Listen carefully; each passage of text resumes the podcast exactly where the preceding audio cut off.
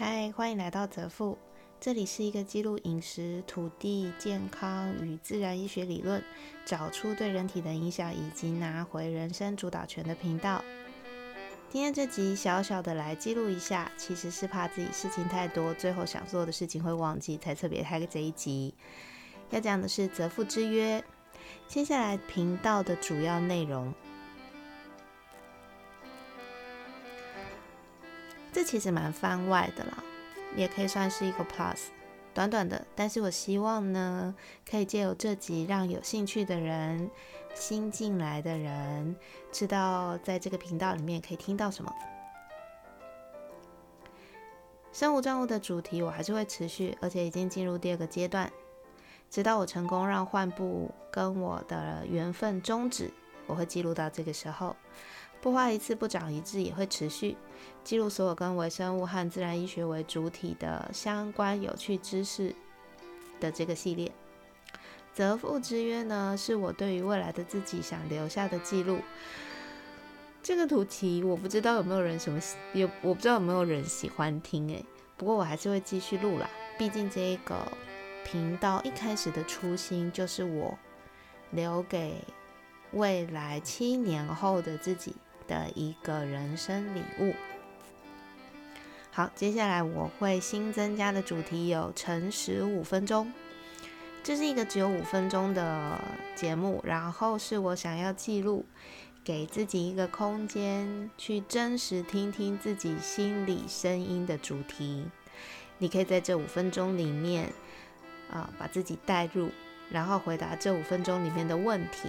同时，也有可能这是你内心里面长久以来的疑问。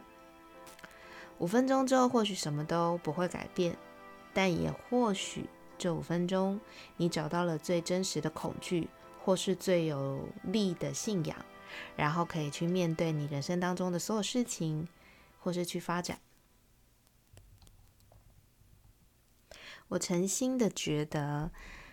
诚实的面对自己，是我们得到勇气的最佳来源。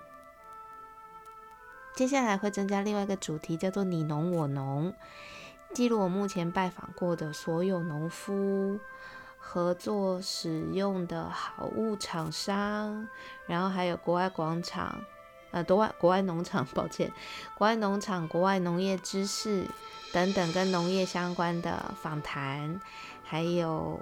国外的 podcast 跟相关的论文都有可能在这一个你侬我侬的系列里面被我记录下来。这是我答应农夫朋友们要做的，也是想跟自己设定的未来有点连结。还有另外一个新主题，嗯，比较偏向思辨而后自由这样子的一个大概。很多时候，我们都已经放弃做决定，以及逃避我们仓促决定后伴随而来的后果。这其实是我最想要聊的，但是也还在拿捏的。至于会用什么样的方式去记录呢？我想主要会来自于从饮食开始，我所感受到的各种，嗯，现在会有的现象。好啦，这是泽富。接下来的改变，希望我能够一一的完成，然后送给未来的自己一本厚厚的人生体验，还有给不知道在哪里的你一本总是犯错却又总是有奇迹的人生体验参考书，让你有一天呢也能够照样写一本属于你自己的参考书。先这样啦，拜拜。